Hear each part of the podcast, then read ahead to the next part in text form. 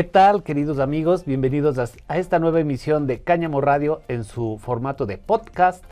El día de hoy estamos muy contentos de recibir a la doctora Mildred, que nos va a platicar acerca de medicina veterinaria.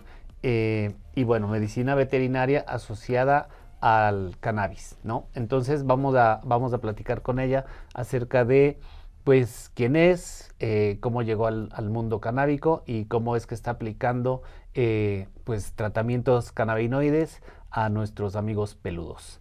Mildred, bienvenida, muchas gracias por estar con nosotros. Platícanos, por favor, eh, pues, ¿dónde, ¿dónde aprendiste o dónde, dónde estudiaste, dónde te has formado, dónde te enteraste por primera vez acerca de este tipo de tratamientos y cómo los estás aplicando? Claro que sí, mira, bueno, pues yo estudié en la UNAM, en la Facultad de Medicina Veterinaria y Zootecnia, aquí en CEU.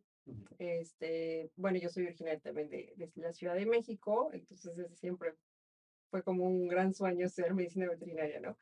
Y fíjate que mi primer acercamiento con la cannabis fue algo peculiar, ya que um, desde hace varios años a mí me llama mucho la atención la cultura de la India.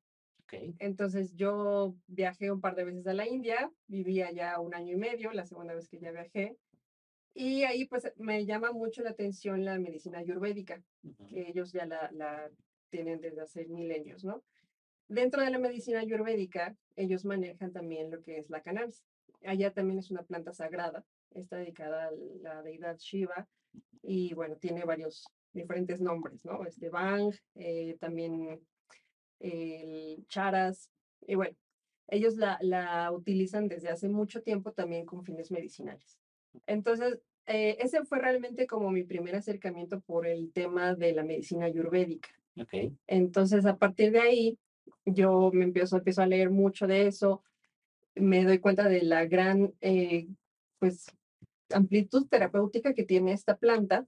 Y entonces ya cuando yo regreso acá, también, bueno, he estudiado algunas cosas de herbolaria tradicional mexicana y todo esto. Siempre me ha encantado como el tema de la, de la herbolaria y todo lo que son medicinas complementarias. Okay. Entonces, todo esto yo lo, lo, empiezo a aplicar en mis pacientes, ¿no? Y empiezo, pues, obviamente, a informarme y a formarme más en este tipo de, de temas.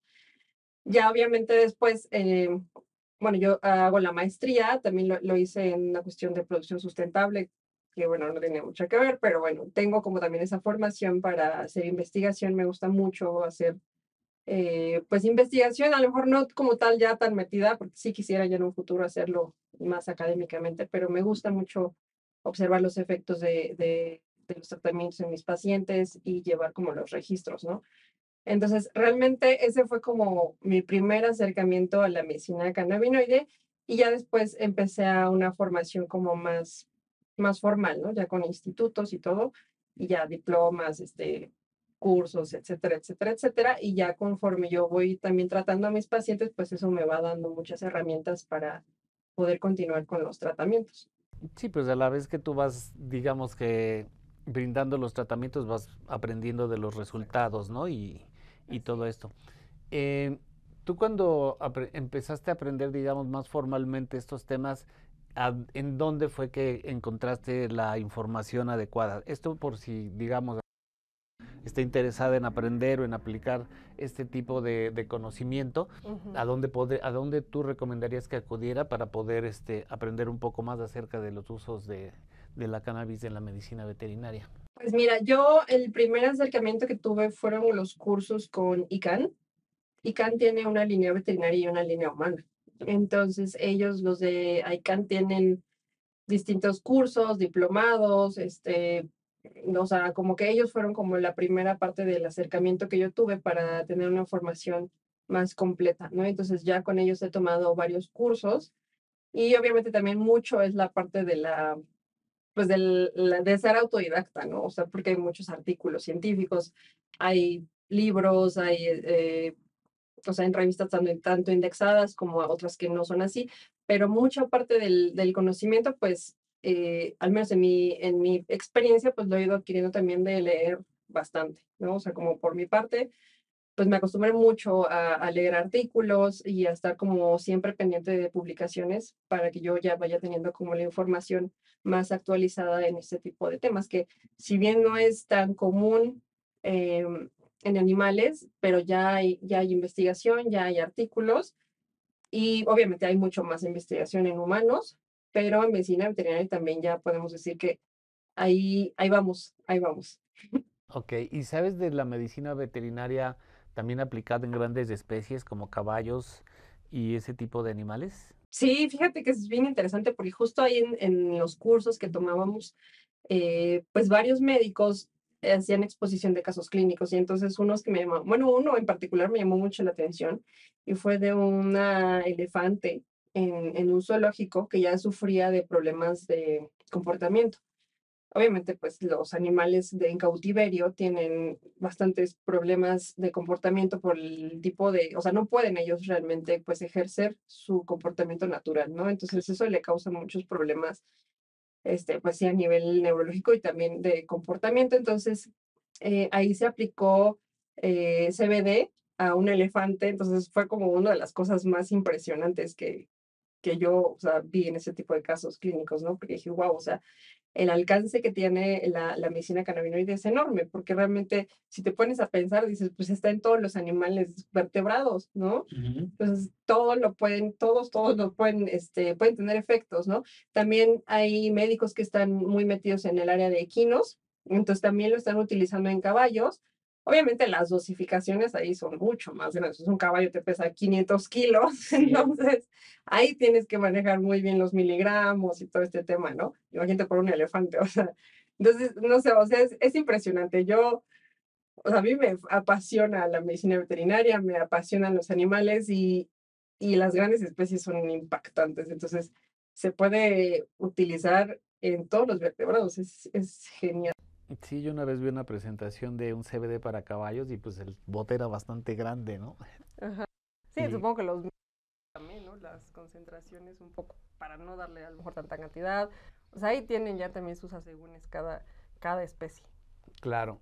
Y más, más o menos cuántas personas o cuántas, eh, cuántos de tus eh, clientes, digamos, porque hablemos de, de que los clientes de los de los de las mascotas y los pacientes pues en este caso los los animalitos no así es. Entonces digamos de, de tus clientes cuántas personas se han acercado a ti en buscando este tipo de tratamientos o más bien cuando llegan tú se los propones o más o menos cómo cómo es el cómo es el primer acercamiento que tienen los los pacientes o los clientes con, con contigo buscando este tipo de tratamientos pues mira, yo creo que hay como de los dos. O sea, hay gente que sí llega al consultorio y que... Y también, o sea, como tengo una sección en donde sí pongo, o sea, que contamos con CBD, muchos ya lo conocen. Entonces, también en la zona en donde me encuentro, o sea, la zona de la Condesa ya es como... Es, es gente como muy abierta, ¿no? También. Entonces, hay muchos que sí dicen, ah, o sea, sí tiene CBD, sí, yo lo quiero probar. O sea, como que están informados de que es una alternativa bastante buena para sus mascotas.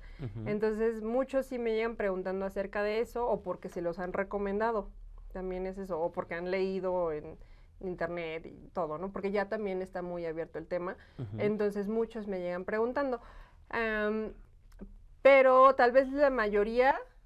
Mm, es gente que todavía no conoce mucho acerca del tema, que muchos también todavía tienen el tabú de que cuando se les menciona el CBD, que es de origen de la planta del cannabis, como que hay cierto recelo, ¿no?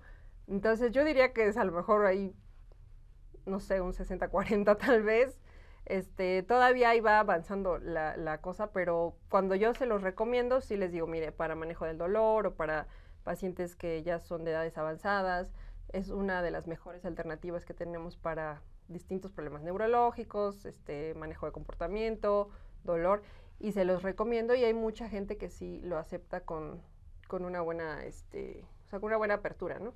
Realmente la mayoría lo, lo acepta sin, sin problema. Son pocos los que ya como que se ponen así como que a dudar un poco, ¿no? Pero yo creo que ahorita la mayoría de la gente ya está como informada de, de, de este tipo de alternativas.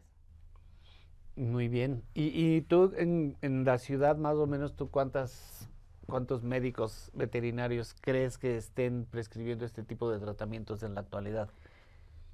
Pues realmente no creo que sean tantos. Fíjate que platicando yo con varios colegas, este, o sea, cuando, cuando yo les comento acerca de, del CBD y de las experiencias que he tenido con los pacientes y les digo, oye, mira, aquí va esto, les mando evidencia clínica, como que hay muchos que aún no están con esta formación y aún están como un poco recelosos, sobre todo porque, o sea, siendo médicos, pues siempre como que tenemos ese miedo de, pues, o sea, yo quiero recetarle a mi paciente algo que yo sepa que está, que es seguro, algo que que hay como una evidencia ya científica y clínica que va a funcionar. Entonces, desafortunadamente, muchos de los médicos pues no se han dado la tarea a, leer o a investigar o a, tener una formación, ¿no?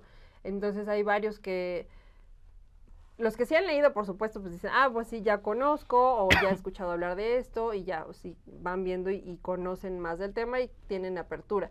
Pero hay muchos que siguen teniendo ese tabú de que, pues es cannabis y es una droga y es malo. Entonces, me ha tocado de todo, ¿eh?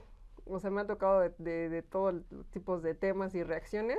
Pero los que están abiertos y me dicen, no, y sabes que sí, sí, pásame más información. Y yo, yo cuando lo empiezan a prescribir, les doy todo el seguimiento porque también creo que eso les da mucha confianza. Entonces les digo, háblame lo que necesite, yo te asesoro en dosificaciones, en en todo, ¿no? Para que también el médico se sienta con esa confianza de que hay alguien este, como en ese acompañamiento. Claro. Y cuéntame un poquito más de, tus otras actividades, porque el otro día me estabas contando que también tienes un spa y también hay, hay otras actividades, pues también con humanos, ¿no? Así es. Cuéntanos un poquito, por favor, de esa parte de, de este spa, qué tipo de servicios ofrece, dónde se encuentra y, y qué, podemos, qué podemos hacer allí. Claro que sí, mira, pues como a mí me apasiona todo este tipo de temas, eh, la herbolaria tradicional yo ya la empezaba a manejar desde mucho antes, entonces pues hay muchos eh, productos también de la línea como cosmética y tópica que yo empecé a pues a formular y elaborar, ¿no? Entonces ya cuando entra la parte de la cannabis me doy cuenta que tiene un potencial también enorme en cuanto al uso de de productos tópicos para el manejo de dolor, manejo de inflamación. Entonces dije, bueno, pues vamos a, ofrecerlo también a la gente que lo requiere, sobre todo la gente grande que ya sufre de muchos este, problemas de dolor de artritis o no sé, también fibromialgia o todos esos dolores neuropáticos. Entonces ofrecemos como estos servicios. Obviamente no hago yo el servicio. este, yo doy la asesoría como de cómo funciona la medicina cannabinoide y y darle como esa confianza a la gente, ¿no? Pero sí me, pues me apoyo de quiroprácticos, de masajistas holísticos, de fisioterapeutas, que pueden ya hacer todo el, el, abordaje de los pacientes, ¿no? Entonces, nosotros elaboramos todos estos productos que son de uso tópico. Entonces, esto me sirve mucho para manejo de dolor y de inflamación, sobre todo ya en pacientes crónicos. Entonces, pues es una línea que, que, realmente no está tan explorada, ¿no? Pero los tópicos también son, son una maravilla para, para el, uso del cannabis, porque igual tenemos receptores en la piel. Entonces eso es bastante bueno. También estamos por sacar una línea cosmética, también para el tema de, pues todo lo que es antioxidante, este rejuvenecimiento de la piel, todo esto también es ahí como otro rollo que tenemos. Y bueno, ahorita el spa está aquí en la Colonia del Valle, en Patricio Sanz, número 31, pero estamos pensando ya en una expansión. Entonces, a lo mejor más adelante ya en las redes van a ver la nueva este, dirección ya cuando, cuando este, cambiemos de sede, porque ahí nos está quedando como un poquito pequeño. Entonces, a lo mejor ya más adelante les estaremos compartiendo la ubicación nueva. Buenísimo. ¿Quieres compartirnos nuestras redes para que la gente pues vaya enterándose y, te, y te siga, ¿no? Para, para sí, claro que sí. lo nuevo. Nos pueden encontrar en Facebook y en Instagram como Cianya Patli, Z-Y-A-N-Y-A, Patli, con L. Y así estamos en Instagram y en Facebook. Y nos pueden, ahí nos pueden mandar mensaje, les, este, les mandamos como toda la, los, la información.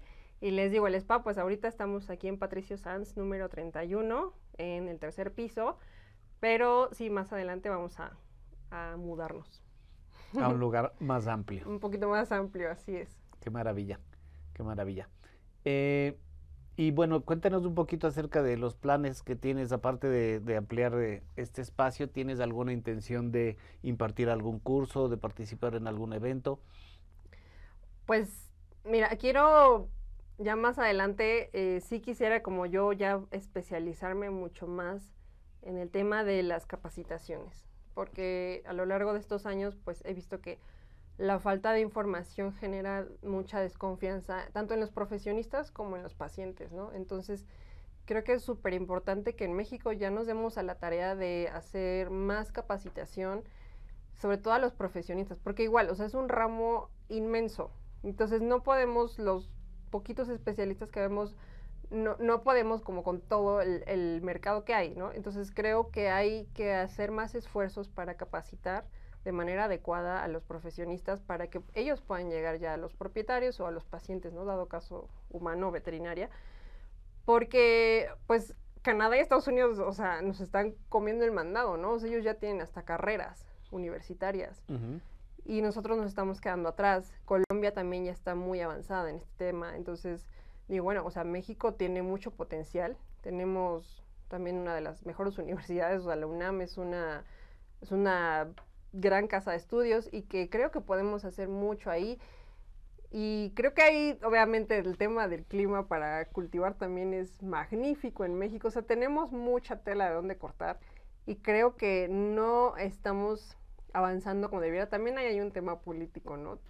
Que no nos está ayudando mucho a las regulaciones y todo esto, pero creo que mientras más seamos y mientras más profesionalicemos este aspecto, creo que nos va a dar más confiabilidad. Porque desafortunadamente a la planta se le ha puesto como un tabú y como una etiqueta de que es mala y de que es droga y de que es, o sea, como que está un poco satanizada, ¿no? Entonces hay que darle la vuelta a la página y decir, oye, tiene una em, acción terapéutica magnífica y muy amplia que se puede empezar a manejar también pues desde la medicina, ¿no? Y cuando se le empiece a dar este otro este matiz que es médico, pues ya empezamos como a cambiar la balanza, ¿no? Y creo que más bien por ahí va el asunto, o sea, empezar como a profesionalizar el uso de la cannabis. Obviamente también el tema recreativo, pues ahí sigue y seguirá, ¿no? Pero pues al menos desde mi perspectiva, creo que todo lo que es uso terapéutico tiene todavía mucho por explorar y creo que México tiene las herramientas adecuadas para ser uno de los grandes, pues no sé, o sea, tal vez ponerse también como a, a la par de Canadá, Estados Unidos y todo esto, y Colombia, por ejemplo, Chile también están ya haciendo mucha investigación, ya tienen como hasta incluso laboratorios para hacer los, este, los análisis, o sea, muchas cosas, ¿no? Que creo que nos faltan acá en México. Y pues siento que ahí hay unas trabitas que no nos ¿Cuál, están dejando. ¿Cuál crees que es la principal traba para que esto, en nuestro país, para que esto avance? Pues yo creo que es el tema de la, como políticos, o sea, de esta regularización, del tema de la legalización y por alguna razón que todavía no comprendo, o sea, no hay mucha apertura a abrir regulaciones, ¿no? Entonces, o sea, te digo, en, Chile ya está súper regulado, ya existen como institutos que lo están regulando como tal. Ahorita aquí los que nos regula es la Ley General de Salud. Por ejemplo, en, en, medicina veterinaria, a nosotros nos regula Senacica o SADER, y ahorita ellos nos están metiendo, o sea, lo que está regulando todo solamente es COFEPRIS. Entonces siento que ahí falta, ¿no? O sea, a lo mejor debería haber la parte de, de, este, producción animal o del área animal. Y no sé, o sea, siento que no se le está dando a lo mejor mucha importancia o avance a este tema y no sé. Ahí ya no me quiero meter en temas políticos, pero... Sí, es complicado. Pero ahí hay unos temas, ¿no? De que algunos quisieran acaparar y bueno, Sí, sí, es, todo, es todo un rollo acerca de, pues de la política alrededor de la regulación, ¿no? Porque nos, nuestras autoridades aparentemente no, no, no, tienen la voluntad de hacer las cosas. Sabemos que todo tiene un costo político, ¿no? Y, muchos no se atreven a, a tomar esos riesgos. Y, Pero pues mientras tanto sabemos o, o, observamos que la sociedad sigue avanzando en, en términos de educarse, de aprender y de, y de utilizar una planta que pues la naturaleza nos puso en el camino por fortuna, ¿no? Así es. Entonces, y, y bueno, cuéntame también, o sea, todas estas cosas buenas que hay acerca de la planta, pero también hay riesgos, ¿no? ¿Cuáles son los riesgos que tú consideras que puede haber, eh, pues sobre todo en, temas de, uso animal? Pues mira, en, el tema de, medicina veterinaria es bien importante aclarar que, por ejemplo, los perros tienen una concentración mucho mayor de receptores CB1 en sistema nervioso central, en cerebelo y en la médula oblonga. ¿Esto qué significa? Que el perro va a ser mucho más sensible al THC. Entonces, cuando nosotros administramos algún producto que no sabemos qué tanta cantidad de THC tiene o que incluso viene con un miligramaje desarrollado para humanos, eh, pues ahí los, obviamente viene con concentraciones más altas o algunos ni siquiera lo dicen.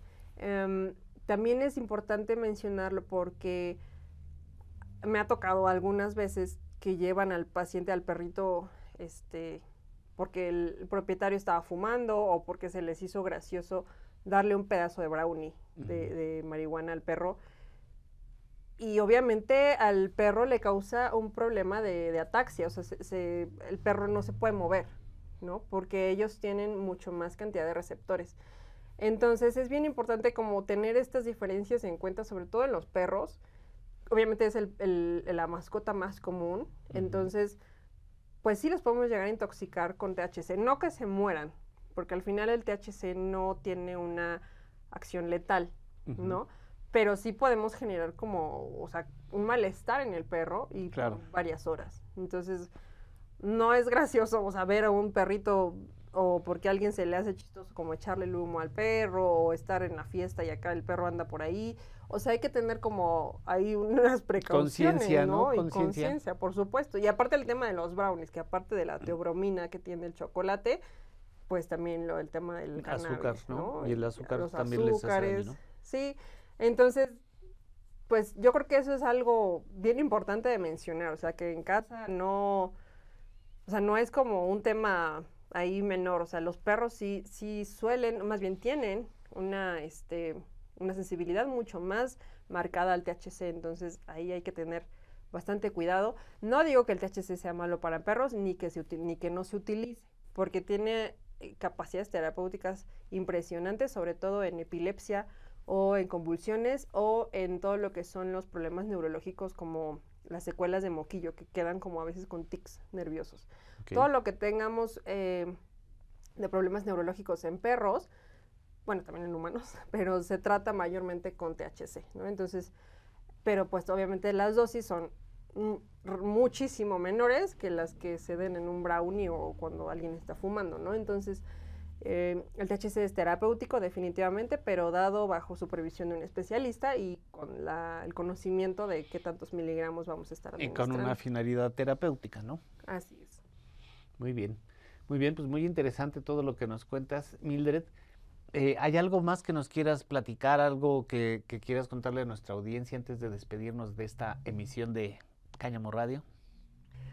Pues sí, sí, me gustaría compartirles que los, la mayoría de mis pacientes, sobre todo los propietarios, los que más contentos están, son los que están tratando a sus perros con con osteoartritis, ¿no? Con todo lo que son los dolores articulares, sobre todo los perritos ya de edades avanzadas, más de 7, 8 años para arriba, ya hay muchos perros que sufren de osteoartritis. Entonces, ahorita en época de fríos es como el pan de cada día, porque ya los fríos y el dolor de huesos, pues... Una combinación. Una combinación bastante fea. Pero esto es bien importante de mencionar porque o sea, yo en mi práctica desde hace muchos años, pues obviamente sé que la osteoartritis ya no es tratable o curable, más bien curable. Solamente la podemos controlar. Pero pues hay, hay un cóctel de bastantes medicamentos y ya tenemos que estar dando terapia analgésica ya de por vida, o sea, realmente. Entonces, el CBD lo que tiene es que podemos darlo ya durante años, literal, y sin ninguna cuestión de, pues, de toxicidad hepática ni renal ni nada, ¿no? Entonces podemos dar dosis bastante pequeñas y manejables y la calidad de, vida de los animales de verdad es impresionante. O sea, si tuviera los testimonios que me dicen mis, mis, bueno, los propietarios de mis pacientes, y es como el antes y el después. Sí. O sea, es impresionante.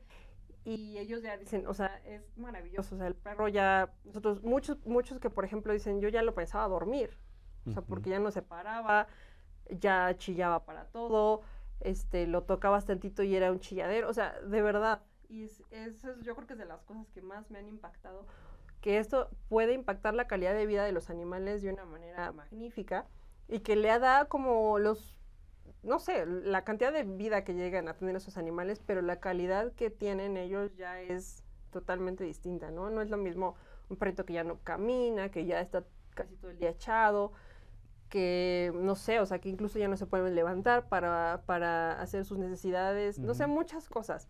Y que impacta directamente en la calidad de vida de, de los animales, yo creo que es algo maravilloso. Y de los propietarios, ¿no? Porque finalmente, pues también el, propietario, el responsable del animalito, pues también a la hora de que, de que su compañero o compañerita, este, pues los ve con, con, beneficios evidentes, pues también, pues es un, los perritos son una extensión de la familia, ¿no? Los gatitos también, son, las mascotas son una extensión de la familia y pues las personas que somos muy, este, cercanos a ellos, pues si lo que les pasa nos pasa a nosotros, ¿no? Entonces, Totalmente.